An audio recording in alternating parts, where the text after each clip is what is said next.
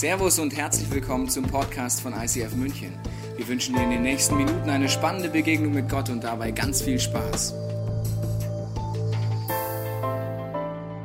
Herzlich willkommen heute an diesem Vormittag im ICF München. Es ist sehr gut, dass du da bist.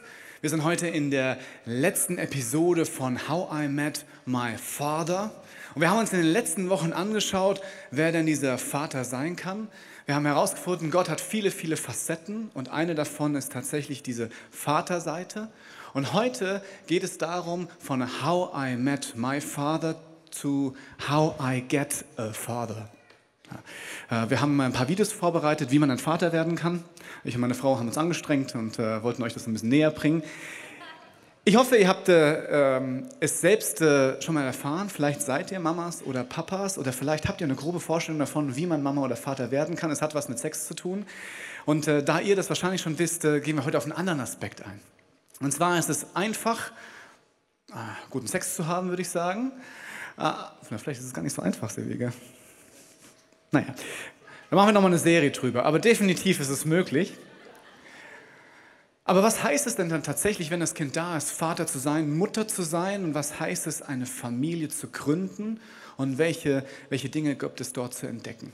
Und wenn man in die Bibel schaut, dann sieht man viele, viele unterschiedliche Stories, Gleichnisse und, und äh, Tatsachenberichte darüber, was denn eine Familie tatsächlich sein kann. Und einer der prominentesten ist der verlorene Sohn. Und in diesem Gleichnis, das wahrscheinlich alle kennen, in der Grundschule und im Kindergarten durch und durch äh, exerziert haben, denkt man, dass die Hauptmessage ist, dass Gott der Vater ist, der egal was du getan hast, immer mit offenen Armen dasteht, deine Identität als Kind sich nicht verändert und du zurückkommen kannst und er, wenn er dich sieht, er tatsächlich auf dich zurennt und sagt, gut, dass du wieder zu Hause bist.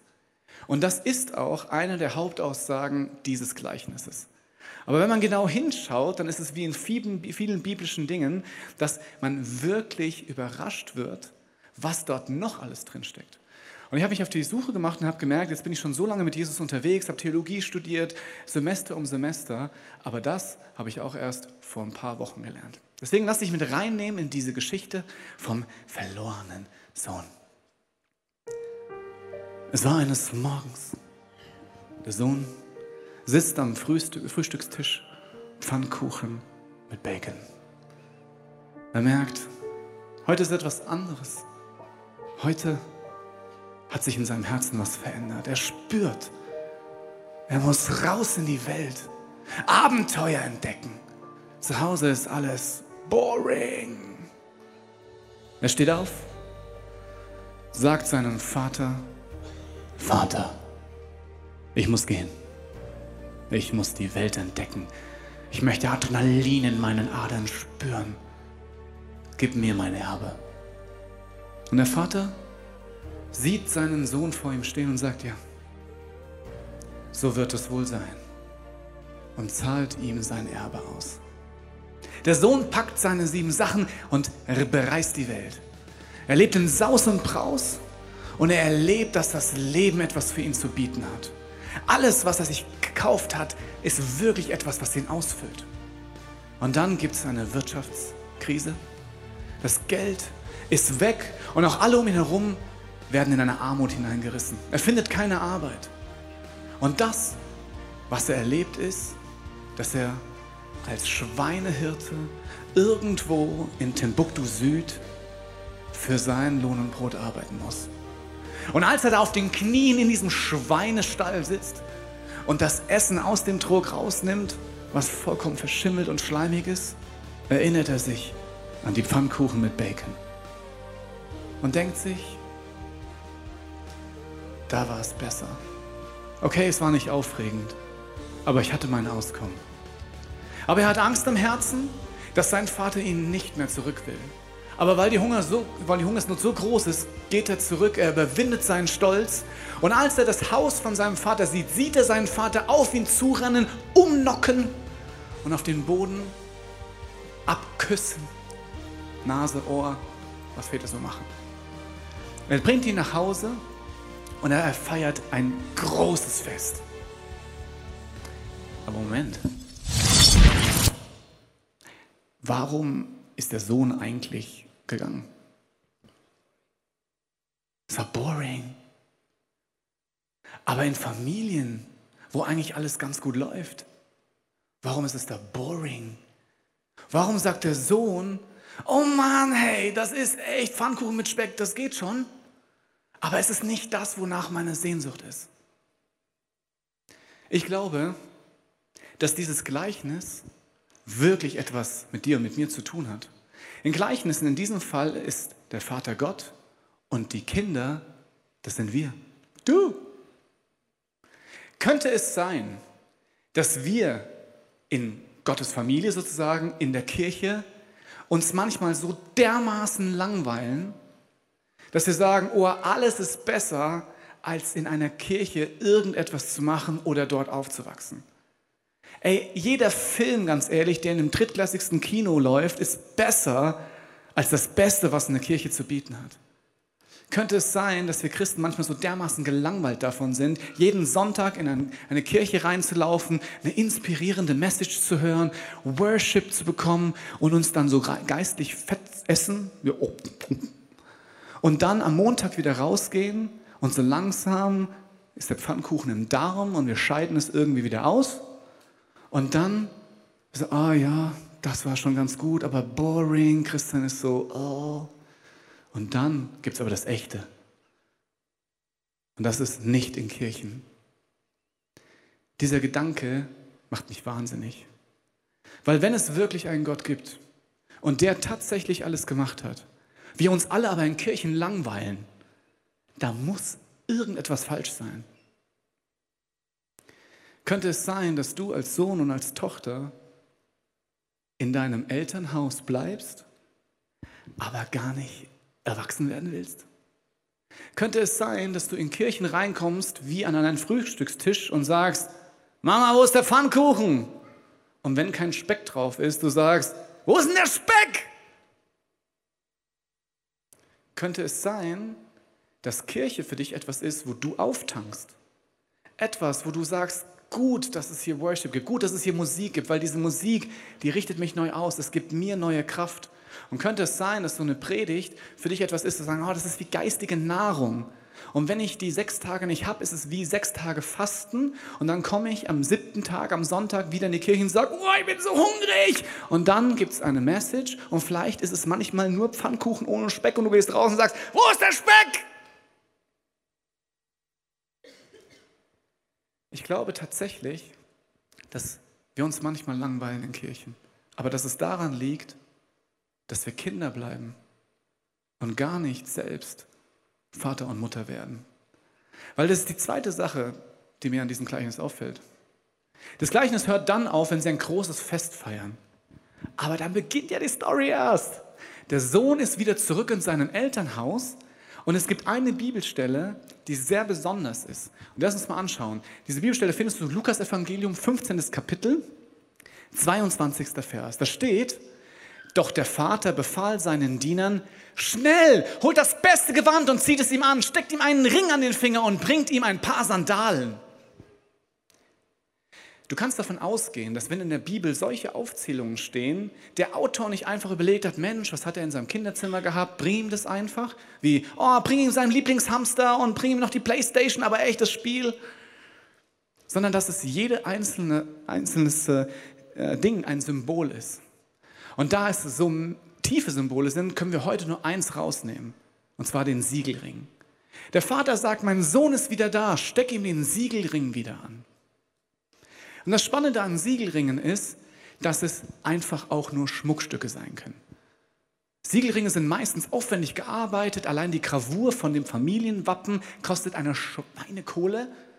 Und wenn man sie so anhat, dann sieht man, oh, guck mal, das ist aber ein besonderer Ring. Gerade wenn Männer Siegelringe tragen, oh, zu welcher Familie gehörst denn du? Das ist bestimmt so von und zu, auf und davon, was auch immer. Ein Siegelring könnte ein Schmuckstück sein.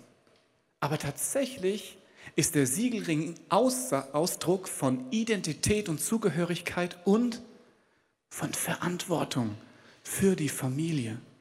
Weil ersichtlich ist, dass du mit diesem Familienring zu einer bestimmten Familie gehörst und jeder sieht es. Und wenn du dich irgendwie verhältst, sieht man am Siegelring, Moment mal, das ist doch einer von denen. Und es fällt auf die Familie zurück.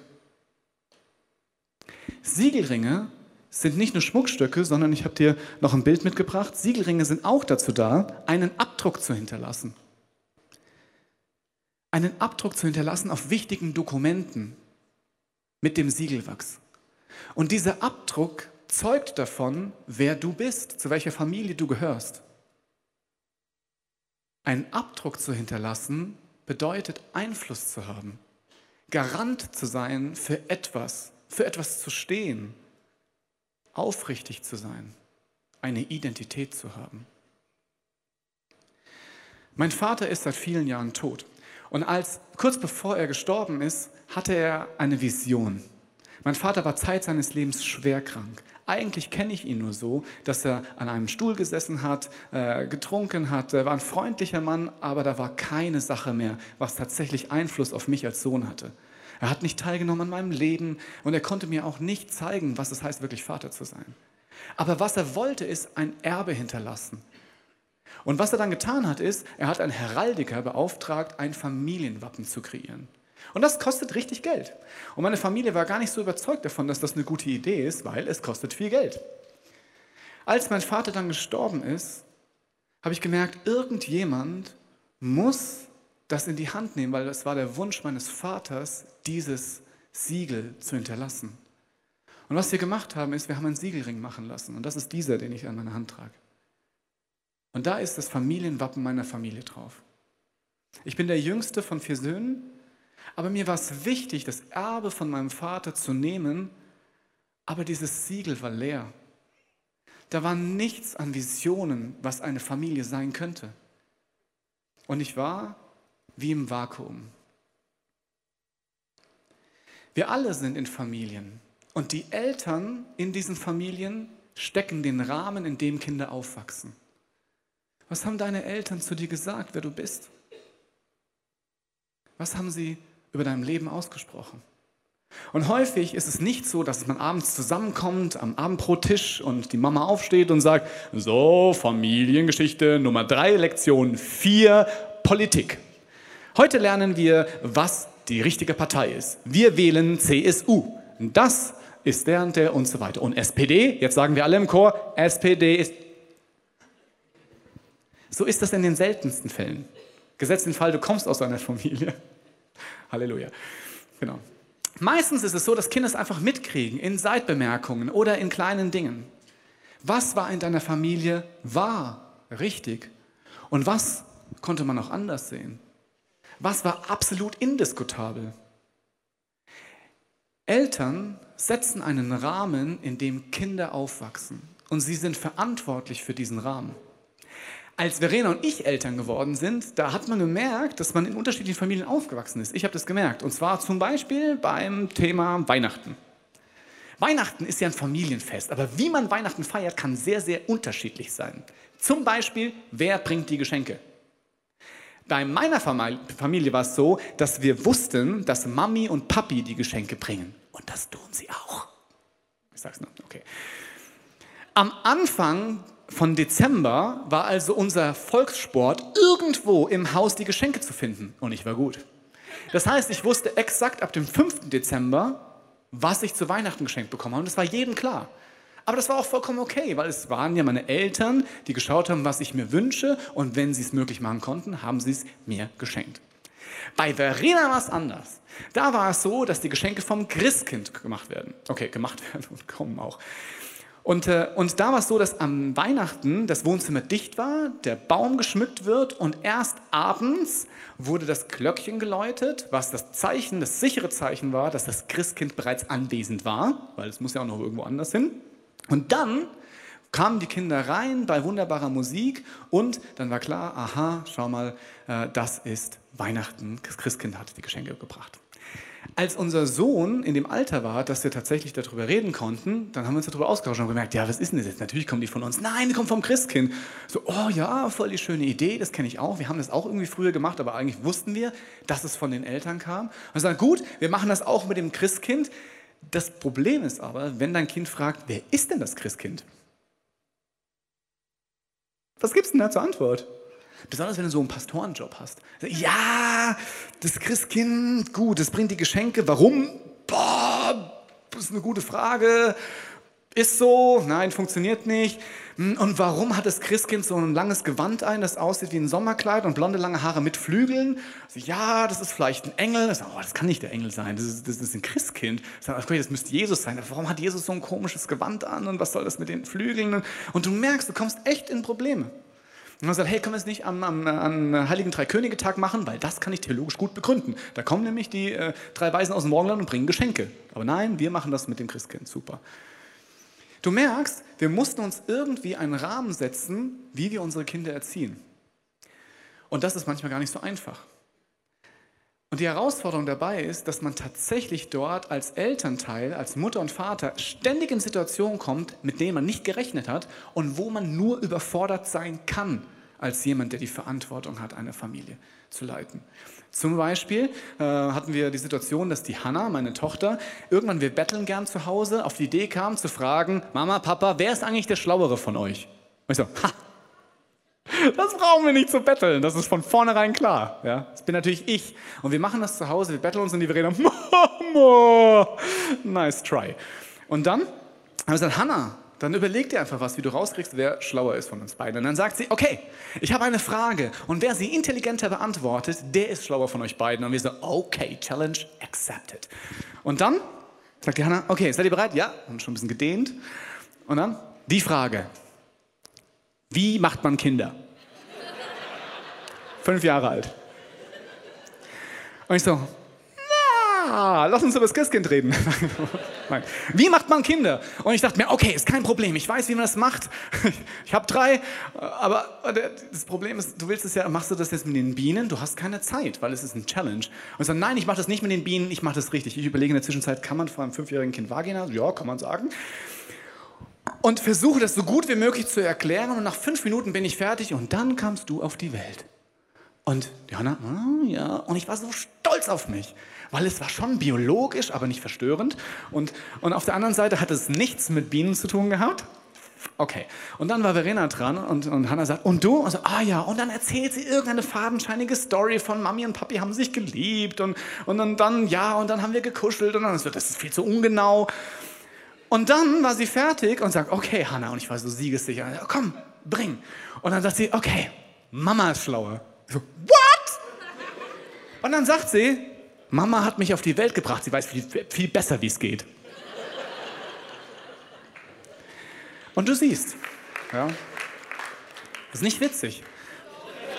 Du siehst, dass du manchmal bei den Challenges, die du als Mama oder Papa hast, vollkommen keine Chance hast, weil der Sieger schon feststeht. Und das ist nicht nur in Familien so, fleischlichen Familien sozusagen mit Fleisch, genau, du weißt schon, sondern auch in geistlichen Familien, in Kirchen.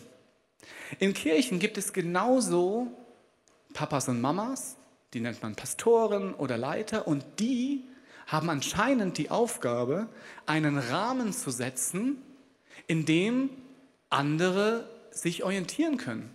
Und du merkst aber, wenn du einmal diesen Schritt gegangen bist, und es fängt schon an, wenn du, wenn du eine Small Group leitest, einen Hauskreis, wie auch immer du es nennst, eine kleine Gruppe von Menschen, die wöchentlich zusammenkommen und gemeinsames Leben teilen und, äh, und sich äh, über Gott austauschen und, und Schritte gehen, dass das echt herausfordernd ist, weil wir Menschen sind alle bequem. Wir setzen uns alle ein bisschen an den Frühstückstisch und sagen, wo ist der Speck? Das ist in Familien so wie auch in Kirchen.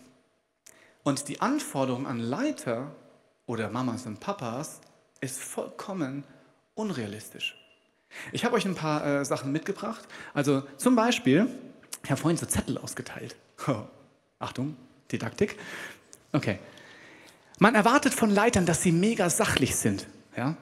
Und zwar in allen Situationen. Mamas und Papas, ja, die müssen sachlich sein. Aber zum Beispiel, oh ja, hier, ah, sachlich und natürlich auch klar in ihren Aussagen nicht so schwammig. Die müssen schon noch wissen, wie Kinder gemacht werden. Sie müssen aber auch zu jeder Zeit inspirierend sein, Leute.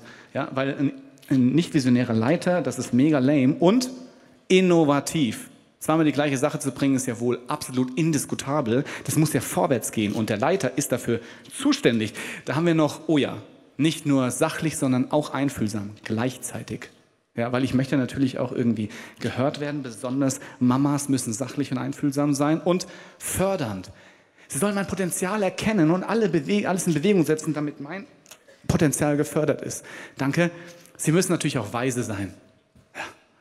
ja in jeder Situation genau wissen, wie es läuft. Super. Und, oh, loyal. Das heißt, zu allem stehen, was man jemals gesagt hat, komplett egal, ob man zurechnungsfähig war oder nicht. Stetig. Ja, nicht so fluktuativ, nicht so emotional, sondern in Krisensituationen immer den Überblick bewahren. Oh ja, und allwissend. Come on. Da geht was. Aber oh, wir haben noch mehr. Oha. Schlau. Und ich glaube, das reicht. Gerecht, keine Chance. Ich habe keinen Papa mehr. Aber gerecht könnte man auch sein. Okay. Und jetzt siehst du. Ah, noch jemand. Das hört dir gar nicht auf. Freundlich gerecht, freundlich. Ich habe hier vorne auch noch so Dinge. Äh, lass uns kurz gucken. Geduldig und so weiter. Ihr wisst schon. Tausend Dinge. Okay. Und jetzt seht ihr mich auf der Bühne als einer der Papas dieser Kirche und sagt, wir haben den Richtigen. Ich vereine nämlich alles auf meine 1,70 Meter.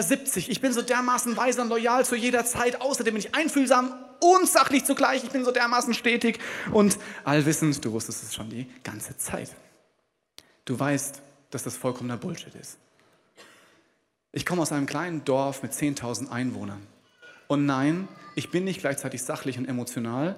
Und außerdem, auch wenn es schockierend klingt, ich schaffe es auch nicht zu 100 Prozent jede Tag- und Nachtzeit loyal zu sein. Ich bin ein Mensch, wie du und ich. Hm. Die Herausforderung ist, dass man aber denkt, dass man als Leiter, wenn man plötzlich diesen Schritt geht, Verantwortung zu übernehmen, auch als Mama und Papa, dann hat man Respekt vor dieser Aufgabe, weil den Siegelring anzunehmen bedeutet, als Kind zu wissen, dass ich selbst einmal Vater oder Mutter sein werde. Den Siegelring zu bekommen in dieser Stelle bedeutet, nicht Kind bleiben zu müssen, sondern das Recht zu haben, irgendwann mal selbst für die Familie aufzustehen ein Garant zu sein für Verantwortung und Loyalität, Authentizität, zu wissen, mein Name bedeutet etwas, um dann einen Rahmen zu schaffen, in dem andere wiederum aufwachsen können, um selbst wieder Verantwortung zu nehmen, Vater und Mutter zu werden. Das nennt man Generationenfolge. Die Frage ist, übernimmt man selbst die Verantwortung oder ist es einfach nur ein Schmuckstück? Und der Hinderungsgrund kann sein, dass es einem irgendwie zu krass erscheint. Aber was ich gelernt habe, ist, dass der Deal nicht ist, dass Leiter, Väter oder Mütter das alles sind, weil das ist gar nicht möglich, sondern dass ein ganz tieferes Konzept dahinter steckt. Wenn du Christ bist und sagst, ja, ich bin Christ, dann glaubst du daran, dass du auch in einer Familie reingeboren bist. Einmal in deine menschliche Familie, aber Gott sagt zu dir, du bist mein Kind. Du bist an meinem Frühstückstisch und ja, es gibt Bacon. Und als Kind mit meinem Siegelring, wie es in, dieser, in diesem Gleichnis ist, hast du das Recht zu lernen, wer ich bin, als dein Vater, wie diese Familie ist, welche Partei wir wählen und welche nicht, was wahr ist und was man anders sehen kann. Und dann darfst du wieder in diesem Rahmen Familie setzen. Das Spannende ist, dass er gesagt hat, das alles bist du nicht, sondern ich bin es. Ich bin dein Vater. Ich bin immer loyal. Ich bin allwissend. Ich bin inspirierend. Ich bin innovativ. Ich fördere dich, weil ich dich kenne. Ich bin einfühlsam und ich bin weise. Und all diese anderen Dinge, die wir uns so sehr wünschen, von unseren Eltern, von unseren Leitern, von unseren Chefs und all das. Und es gibt noch tausend mehr. Aber die Frage ist, schaffe ich es als Mama und Papa, als Leiter, tatsächlich mich nicht selbst in den Mittelpunkt zu stellen und zu sagen, ja, ich bin schon ein bisschen allwissend und ein bisschen loyal und es ist gut, dass du zu mir kommst, weil das tut gut, von anderen Respekt zu bekommen, als Mama und Papa oder auch als Leiter. Schaffen wir es, wirklich die Realität zu sehen und zu sagen, eigentlich heißt es nur, ich helfe jemandem, selbst den Weg zu gehen zu Jesus und stelle mich nicht selbst an seine Stelle. Weil wenn ich das schaffe, ist alles viel einfacher. Wenn jemand kommt am Sonntag und sagt, Basti, ich brauche deine Hilfe, ich habe Krebs. Der Krebs ist in meinem Bauch, anderthalb Kilo. Ich weiß nicht, wie lange ich lebe. Wenn ich die Rettung wäre, wäre diese Person vollkommen in Hoffnungslosigkeit verdammt. Weil ich kann nichts. Was ich aber weiß, ist, dass es wirklich passiert, dass Gott einmal die Einstellung zu schockierenden Dingen verändern kann und sogar heilen kann. Und mein Job als Familienpapa, als Leiter ist nicht zu sagen, in Sebastians Namen sei geheilt, sondern sie mitzunehmen zu dem Eigentlichen, der es kann. Und das ist in der Familie genauso. Die Frage ist, nimmst du den Siegelring oder hast du ihn einfach nur an als Schmuckstück? In meiner Familie ist es so, dass wir gemerkt haben, dass drei Dinge dazu führen, tatsächlich Kindern eine Möglichkeit zu geben, zu wachsen. Und wir haben zehn Dinge ausprobiert, die nicht dazu führen. Und 15 wissen wir selbst noch nicht, dass wir unsere Kinder damit behindern. Aber bei den drei, da sind wir sicher, dass es ganz gut funktioniert. Und zwar das Erste, was, was, was wir gelernt haben, ist, dass äh, wir nichts machen können. Und zwar kann man das sehr gut an einer Pflanze zeigen. Wenn du Gärtner bist oder schon mal einen Gärtner von Weitem gesehen hast in einer Großstadt, dann, dann weißt du, dass Gärtnern nichts damit zu tun hat, selbst etwas zu können, sondern dass du etwas besitzt, was man zum Beispiel Samen nennt oder Setzling. Und dann hast du diesen Samen, den du übrigens auch nicht selbst gemacht hast, sondern aus der Natur klaust, und dann setzt du ihn in den Boden hinein. Und dann versuchst du die Rahmenbedingungen so gut wie möglich zu gestalten, damit diese Pflanze von selbst wachsen kann. Also man düngt es, man gießt es, man hat gute Erde und dann fängt es an zu wachsen. Das Problem ist, dass man am Anfang nichts sieht obwohl alles schon passiert. Die Wurzeln fangen schon an, aber von der Oberfläche sieht man nichts. Gesetzt den Fall, du hast äh, Blumenzwiebeln und setzt sie schon im Herbst ein und du setzt sie falsch rum ein. Schon mehrmals passiert bei uns zu Hause. Dann kannst du dich wundern, warum nichts kommt. Die kommen in Australien dann einfach raus. Das ist nach einer langen, langen Zeit. Egal. Das heißt, wenn bei dir irgendwelche Pflanzen in, im Garten wachsen, die du nicht gepflanzt hast, kommen die aus Australien. Okay. Aber eigentlich ist es so, du pflanzt etwas und du siehst es nicht. Und dann, wenn du die Rahmenbedingungen gut setzt, fängt es langsam an zu wachsen. Und das Problem ist aber, dass du auch nichts mehr tun kannst, als auf das Wachstum zu warten. Du kannst es auch nur ein bisschen beschleunigen durch Dünger. Du kannst dich nicht hinstellen und sagen, jetzt komm mal raus, du Ding! Weil dann wirst du es rausreißen. Es nützt auch nichts, wenn du sagst, wenn du morgen nicht fertig gewachsen bist, dann schneide ich dir den Kopf und so weiter. Das nutzt alles nichts. Das Einzige, was es nutzt, ist zu verstehen, welche Pflanze du gesät hast, um dann die für diese Pflanze am besten möglichen Rahmenbedingungen zu schaffen, damit sie wachsen können. Und der erste Punkt, den wir daraus gelernt haben, war zu segnen.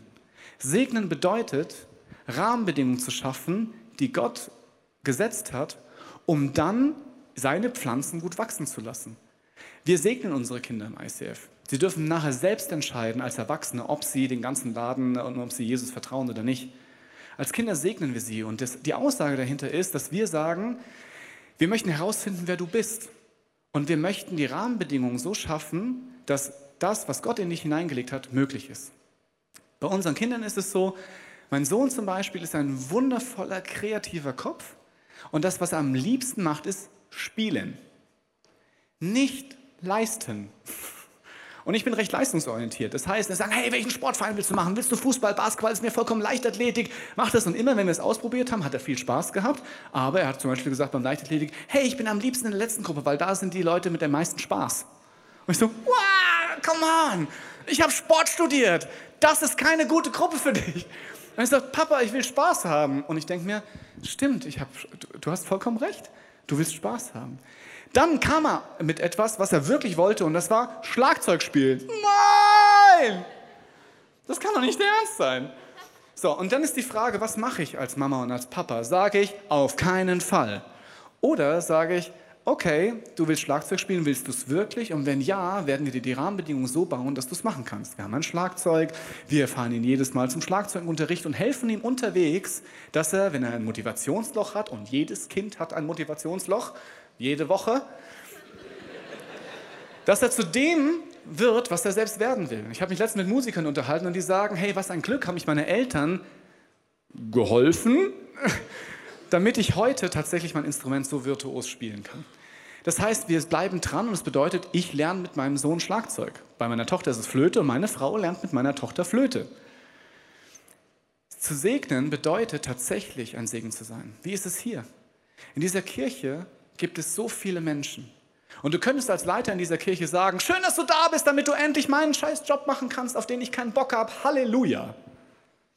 Oder du könntest sagen, wer bist du? Wie hat Gott dich gemacht? Lass uns gemeinsam herausfinden und Rahmenbedingungen schaffen, damit du aufblühen kannst. Und ja, keiner steht gern morgens um 5 Uhr auf, um diese Kirche aufzubauen, aber es könnte sein, dass du währenddessen aufblühst, weil du dienst, weil du etwas tust für andere, die das glücklich macht. Das ist ein Punkt, segnen. Der zweite Punkt, äh, neben segnen, ist Feedback geben. Wenn du als Kind in einer Familie aufwachst, dann hast du tausend Ideen und es muss dir jemand ein Feedback geben, ob das eine gute Idee ist oder nicht. Und du kannst es unterschiedlich tun. Du kannst zum Beispiel sagen, wie bei uns zu Hause, Kinder müssen ja lernen zu teilen. Ob die das nun müssen, ist eine Frage, aber wir wollen es so. Und, äh, und mein Sohn, der ist sozusagen der Älteste, musste dann irgend natürlich wann äh, meiner Tochter was abgeben. Und dann passiert es, dass die Hanna sagt, ah, Leon, krieg ich was von dir? Und er sagt, nein, Jetzt gibt es zwei Möglichkeiten. Möglichkeit Nummer eins ist, Mama stellt sich hin und sagt, in Mamas Namen, teile Leon. Wäre eine Möglichkeit, würde funktionieren, weil Mama macht das Essen, kein Essen mehr, ich tot. Also, das heißt, Mamas haben Macht. Papas kochen auch, also ich koche gut. Eine andere Möglichkeit wäre von Feedback einfach tatsächlich mit in die Situation reinzugehen und es ist viel mühsamer und die Person zu begleiten. In dem Fall zu sagen, hey Leon, schau mal, du teilst jetzt nicht. Schau mal, wie deine Schwester aussieht. Was macht die? Also, die weint. Ist die glücklich? Nein, die ist nicht glücklich. Bist du glücklich, wenn sie nicht glücklich ist? Ah, meinst du, dass die Hanna, wenn du morgen etwas von ihr haben möchtest, dass sie was teilen wird? Hm, nein. Hm, findest du es gut? Hm, nein. Lass uns ein Experiment machen. Das nächste Mal, wenn die Situation kommt, dann teilst du und dann beobachtest du ganz genau, wie die Hanna sich verhält. Nächste Situation kommt, sie sagt, ha, kannst du was haben? Ich so, Leon, jetzt. Okay. Jetzt beobachte. Wie sieht sie aus? Oh, voll glücklich. Mhm. Äh, will sie jetzt mit dir spielen? Ja, sie will mit mir spielen. Meinst du, wenn sie morgen und so weiter? Ja, das würde sie. Sie würde mir was teilen. Findest du es gut? Ja. Was findest du besser? Das finde ich besser. Siehst du? Feedback kann aufwendig sein, aber wenn man das tut, dann können sich Leute entwickeln, weil sie selbst entdecken, was gut ist und nicht, weil irgendjemand sagt, du musst das machen. In der Kirche ist das genauso. Du bist in tausend Situationen dabei. Die Frage ist, nimmst du diesen Siegelring und die Verantwortung, dass du Rahmen setzen kannst, oder sagst du, es mir, ist mir einfach egal. Es gibt immer wieder Situationen, wo du spürst, glaubst du das wirklich? Ist es eine gute Idee, GTA 5 zu kaufen und äh, dann zu spielen, dass du Leute vergewaltigst? Ich glaube nicht. Letztens zeigt mir jemand einen Song und, äh, und äh, die Musik war super und er sagt, hey, wie findest du den? Und in dem Song ging es nur, töte diesen Mann, lauf drüber und so weiter, die ganze Zeit. Und ich mir, hast du mal gehört, was das für ein Text ist? Ja, töte diesen Mann und so. Da sage ich, hey, die Musik ist super, aber der Text ist ja wohl vollkommener Bullshit. Also, echt? Hör das doch mal an. Ah, ich glaube, der Punkt ist, dass du auch zu deinem Standing stehen darfst. So, deswegen heißt es ja Standing dass du diesen Riegelring annehmen kannst und sagen kannst, ich bin Teil dieser Kultur. Und der letzte Punkt ist, Liebe geben. Ich habe einen Pastor äh, vor zehn Jahren kennengelernt, der von seinen, mit seinen Kindern Folgendes gemacht hat. Das fand ich mega inspirierend. Der hat gesagt, einmal am Tag sagen wir unseren Kindern, dass wir sie lieben. Und zwar auf unterschiedlichste Weise. Und dann, wenn er seinen Sohn gesehen hat, dann ist er auf ihn zugerannt, hat ihn umgenockt und dann hat er ihn überall abgeküsst im Gesicht, was mega eklig ist. Und dann habe ich gesagt, ey, ich liebe dich, du bist mein Sohn, du bist das Wichtigste der Welt. Und das fand ich so witzig, weil es immer gute Möglichkeiten gibt, sein Kind äh, zu ärgern. Ja, das muss ja auch ausgeglichen sein. Aber was er gelernt, was er gesagt hat, meine Kinder werden definitiv niemals vergessen, dass ich sie liebe. Und das haben wir auch gemacht. Jeden Tag schreien wir durchs Haus, Hanna, ja, ich liebe dich. Und am Anfang war es voll cool. Und irgendwann kam, Hanna, ja, ich weiß schon, du liebst mich. Boring. Wir haben Zeichen ausgemacht. Wenn ich und mein Sohn, mich, wenn wir uns sehen, dann machen wir so, das ist das halbe Herz. Und er macht das andere Herz. Und es heißt nichts anderes als, du bist das Wichtigste in meinem Leben. Wir betteln uns darum, wer jemanden Liebe hat. Wir stellen uns auf Tische, weil wer höher ist, hat den anderen mehr lieb. Am Abendbrottisch, wer hat die Mama am meisten lieb? Und dann dürfen die Kinder auf den Tisch stellen und versuchen, die Decke zu erreichen, weil wer den Finger am höchsten hat, der hat die Mama am meisten lieb. Das Coole daran ist es, dass man nie vergisst, dass man geliebt ist. In dieser Kirche gibt es so viele Situationen, wo du, wenn du den Siegelring annehmen würdest, als Papa oder Mama und als Leiter, kein Mitläufer zu sein, sondern zu sagen, ich sehe dich, ich weiß, wie du heißt, ich kenne deine Story, weil du bist interessant, ich liebe dich. Wenn du kommst, dann begrüße ich dich. Dann sage ich, hey, wollen wir einen Kaffee trinken, weil du bist wundervoll. Ich war letztens in der Worship Night, zum ersten Mal in dieser Kirche, ohne dass ich einen Job hatte. Und ich war oben in der Galerie und es war echt komisch, weil alle Leute in Kreisen standen mit dem Rücken zu mir. Jetzt kennen mich hier echt viele, gell? Aber es war mega schwer reinzukommen, weil ich mir dachte, ah, die haben alle Freunde und ich, ich weiß gar nicht, wie man sich so verabredet, weil normalerweise mache ich das ja. Eine Gruppe stand offen da. Die sehen mich, sagen, Basti, hier rüber. Und was in meinem Herzen passiert ist, war wundervoll. Ich bin hin, sag, ich habe zu ihnen gesagt, vielen Dank. Für was denn? Dass ihr mir ein Zuhause gebt. Ich habe mich so alleine gefühlt in meiner eigenen Kirche. Was wäre, wenn du aufstehen würdest, den Siegelring anziehen würdest und sagen würdest, ich habe die Möglichkeit, aus meiner Kindsein, ich will Speck auf meinem Pfannkuchen, rauszugehen, der Garant dafür zu sein, dass deine Familie ein Ort ist, wo Kinder aufwachsen und wo du in eine Kirche gehst, weil du sie gestaltet hast und sie dir deswegen gefällt. Dass du diesen Namen trägst, und zwar nicht deinen, sondern Gottes Namen, und Menschen durch dich sehen, schau mal, die trägt den Siegelring. Du bist, du gehörst zu Gott und man merkt es sogar noch an dem, was du tust, was du sagst und wer du bist. Ich habe vorhin von meinem Vater erzählt. Mein Vater hatte aufgrund seiner Krankheit nicht viel mitzugeben. Was ich gelernt habe, ist, dass er mich liebt. Aber was ich nicht gelernt habe, ist, wie mein guter Vater ist. Wie man jemanden erzieht, welche Grenzen man setzt, welche Partei man wählt und welche nicht und ob es vollkommen egal ist.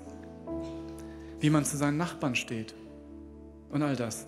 Es gab eine Situation, sieben Jahre nach seinem Tod, da war ich oben auf der Dachterrasse und habe was gelesen.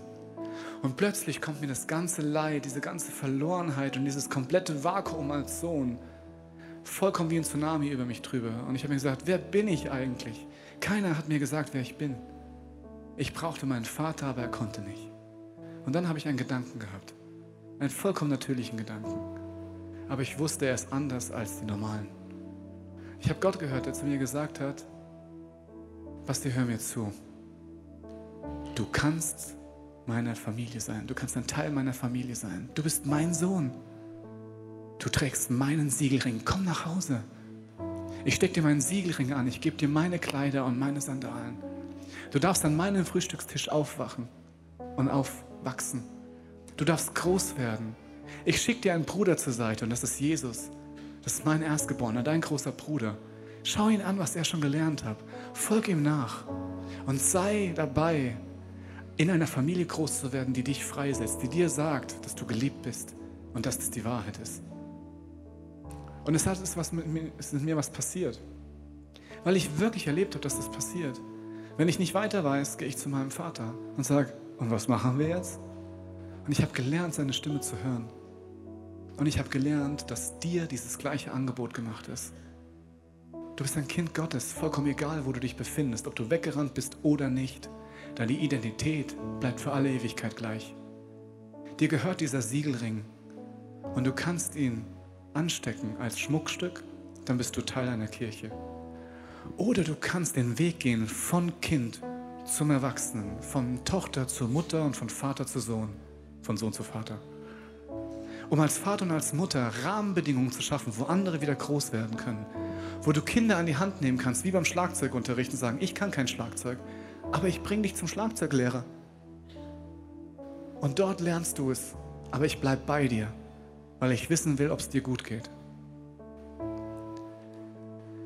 Egal wo du stehst, ich lade dich ein, Teil dieser Kirche, Teil deines Lebens zu werden, gestalten zu können, Liebe zu schenken und Liebe zu bekommen und Verantwortung zu übernehmen. Weil du bist dafür gemacht, erwachsen zu werden, Rahmenbedingungen zu schaffen, nicht mitzulaufen, sondern zu gestalten. Ich möchte im Abschluss fürs Beten. Und dann wird die Band kommen und einen Song spielen, der heißt How He Loves Us. Wie Gott uns liebt, wie er uns einen Rahmen schafft. Und das kannst du in deinem Herzen mitbeten. Jesus, was für ein großes Privileg, dass du mir vorweggehst als mein großer Bruder. Dass du sagst, schau mich an, ich kenne den Vater gut. Mach's mir es nach und du wirst erleben, was es heißt, in dieser Familie groß zu werden, den Siegelring anzunehmen und selbst wieder ein Vater zu sein für deine Familie und für, für ganze Gemeinden.